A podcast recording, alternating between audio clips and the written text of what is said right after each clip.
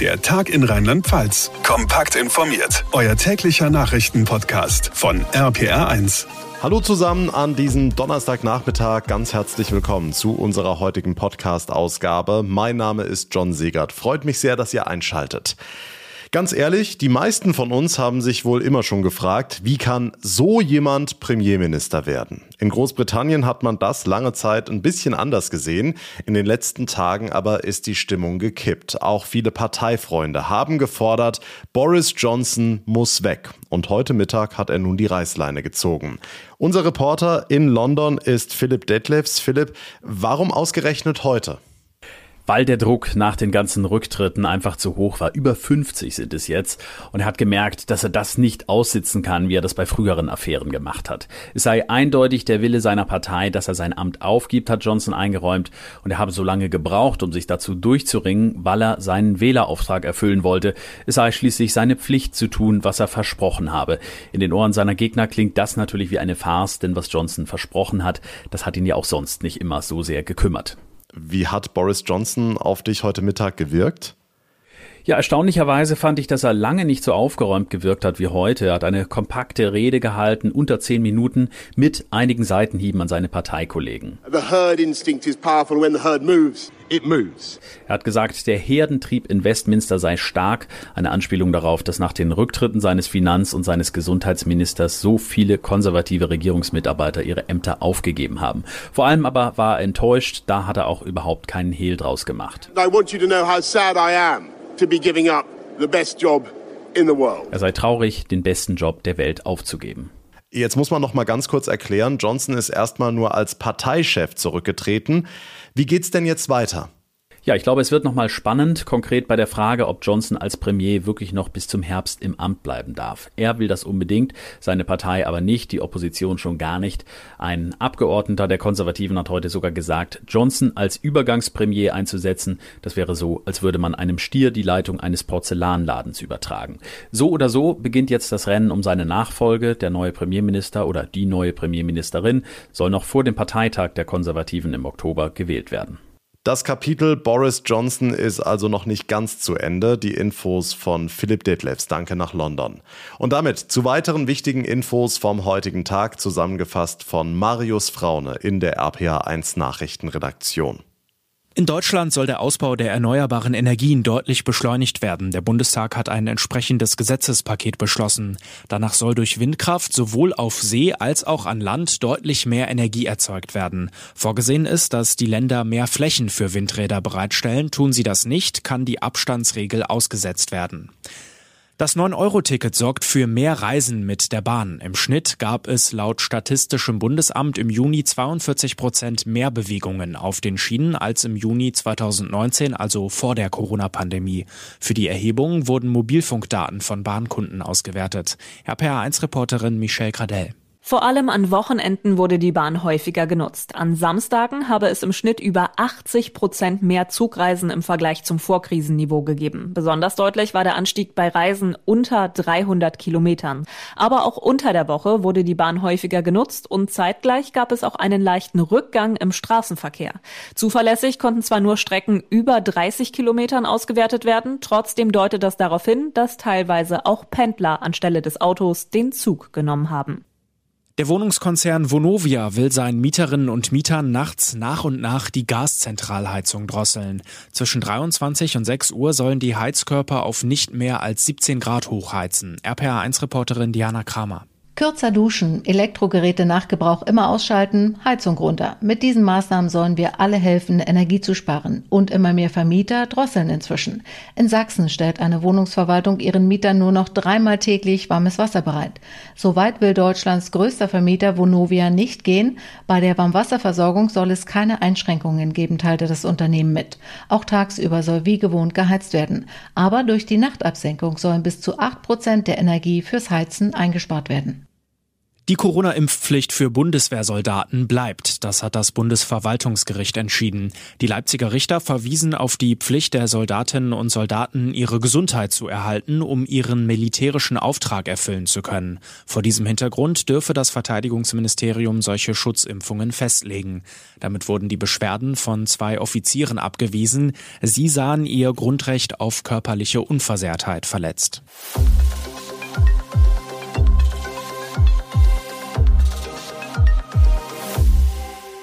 Darf mir mein Vermieter das warme Wasser abdrehen, um Energie zu sparen? Das ist das Top-Thema im Moment im Netz, in den Medien. Warmes Wasser nur noch zu bestimmten Tageszeiten.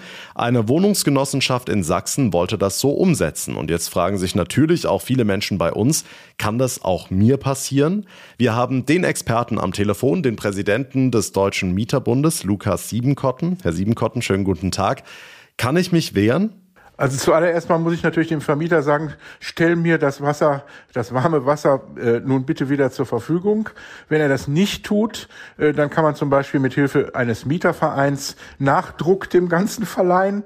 Und wenn auch das nichts hilft, äh, dann gibt es natürlich die Möglichkeit einer Mietminderung und auch, man kann auch zum Gericht gehen und vom Gericht anordnen lassen, dass das warme Wasser wieder angestellt wird. Ja, Sie haben es damit schon beantwortet. Energiekrise hin oder her, einfach abdrehen ohne meine Zustimmung ist schlicht und einfach nicht erlaubt. So ist es. Dahinter stecken Gesetze und ähm, die Miet, der Mietvertrag als solcher natürlich auch. Äh, Im Mietvertrag ist enthalten, äh, dass das warme Wasser zur Verfügung gestellt werden muss und zwar nicht nur zu bestimmten Zeiten, sondern rund um die Uhr. Die Idee dahinter ist ja trotzdem nicht schlecht. Energie sparen, damit wir nächstes Jahr keine Überraschungen bei den Nachzahlungen erleben. Viele Vermieter erhöhen deshalb jetzt schon die Vorauszahlungen. Dürfen die das überhaupt?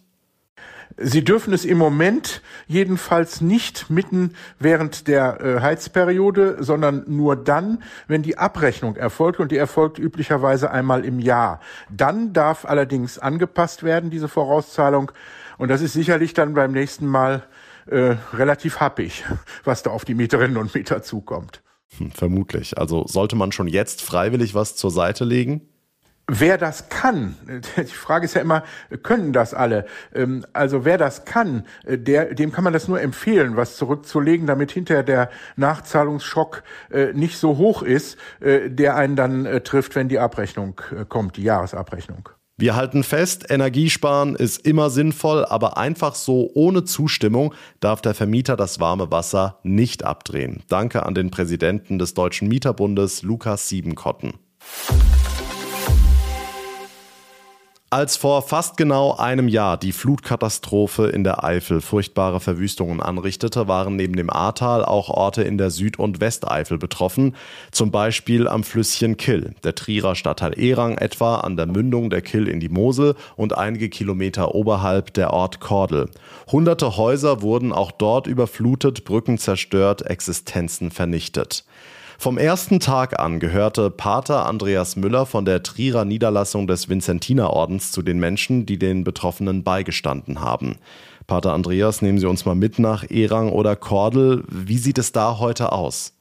Die Häuser stehen ja bis auf ganz, ganz wenige Ausnahmen noch und es sieht eigentlich so aus, als wäre nichts passiert. Aber das große Aber hinter den Haustüren sieht es anders aus. Es gibt immer noch etliche Familien, die nicht in ihren Häusern oder in ihren Wohnungen sind. Und die anderen brauchen einfach Geduld. Das Thema Handwerker und Materialien im Wesentlichen sind, erlebe ich es so, dass die Menschen trotz allem guter Dinge und auch sehr geduldig trotzdem noch sind. Sie konnten viele Spenden sammeln und dadurch den Hochwasseropfern helfen. Zuerst ganz praktisch mit hunderten Waschmaschinen, Schulranzen oder Elektroheizungen. Später sind sie dazu übergegangen, Vereine und Einrichtungen zu unterstützen, die von der Flut betroffen waren. Haben Sie da ein Beispiel für uns? Ja, ein Verein zum Beispiel, der sehr aktiv im Orts- oder im Stadtteil Erang ist, ist ein Karnevalsverein dort, die eine Bühne haben, die auch Theaterstücke aufführen. Dieser Karnevalsverein ist mit seinem kompletten Vereinsheim eben auch Opfer der Flut geworden. Alle Kostüme, die ganzes technische Equipment und die haben wir halt eben auch mit einem Betrag unterstützt, dass es einfach auch weitergehen kann. Warum gerade einen Karnevalsverein? Ist der so wichtig für die Menschen in Trier-Erang?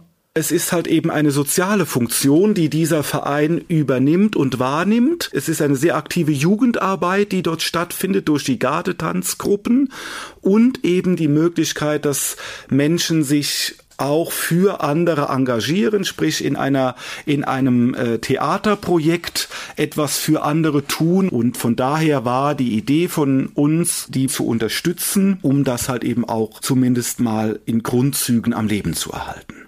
Ein weiteres Beispiel, das Sie unterstützt haben, ist die Grundschule in Kordel, weil wegen der Corona-Pandemie nicht mehr gesungen werden durfte, hatte die Schule im Musikunterricht Ukulelen eingeführt, diese kleinen Gitarren also.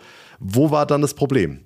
Ja, die Grundschule Kordel ist in ganz verschiedenen Bereichen sehr musikalisch unterwegs. Und dann war halt eben letzten Sommer und letztes Schuljahr das Problem, dass nicht mehr jede Familie sich eine Ukulele leisten kann, diese 50, 60 oder 70 Euro hat im Augenblick. Im Gespräch mit dem Schulleiter war so die Idee, dann für diese Familien etwas zu tun.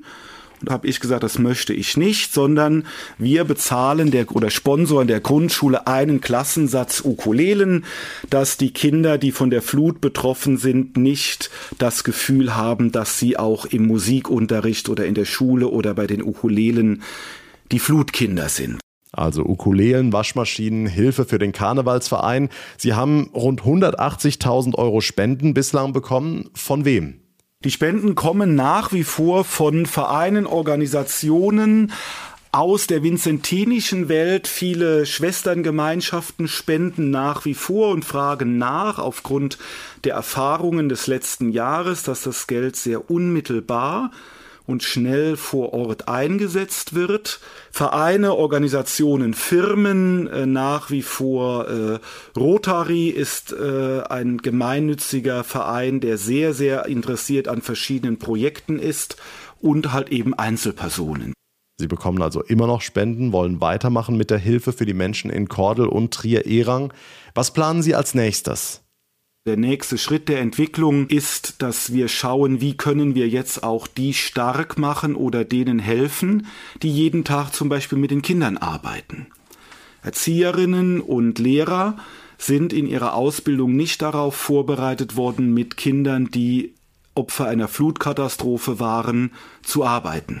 Thema Ausbrennen oder Burnout, dass man die nicht vergisst. Und da bin ich jetzt mit einigen Verantwortlichen und auch mit äh, Menschen, die in der Traumatherapie tätig sind oder einfach auch Supervision anbieten können, dass das also schnell und unbürokratisch geht. Also die stark machen, die andere stark machen sagt Pater Andreas Müller von den Trierer Vincentinern, der seit einem Jahr Menschen in Kordel und in Trier-Erang unterstützt, die die Flutkatastrophe im Juli 2021 getroffen hat. Nächste Woche jährt sich die Katastrophe zum ersten Mal. Nächste Woche am 14. Juli, da werden wir von RPA 1 eine Sondersendung aus dem Ahrtal machen. Ab Donnerstagmorgen sind wir für euch vor Ort und werden hier im Podcast natürlich ein großes Spezial zu einem Jahr nach der Flutkatastrophe anbieten. Das war's erstmal für heute hier im Podcast. Wenn ihr es noch nicht getan habt, dann würde ich mich sehr freuen über eure Bewertungen, zum Beispiel bei Apple Podcasts oder bei Spotify. Und wenn ihr uns abonniert, uns folgt, dann verpasst ihr keine Ausgabe mehr und bekommt jeden Tag eine Info, sobald die neueste Folge online ist. Mein Name ist John Segert. Ich bedanke mich ganz herzlich für eure Aufmerksamkeit und euer Interesse. Wir hören uns dann morgen Nachmittag wieder. Bis dahin eine gute Zeit und einen schönen Abend. Bleibt gesund. Tschüss. Der Tag in Rheinland-Pfalz. Das Infomagazin. Täglich auch bei RPR1. Jetzt abonnieren.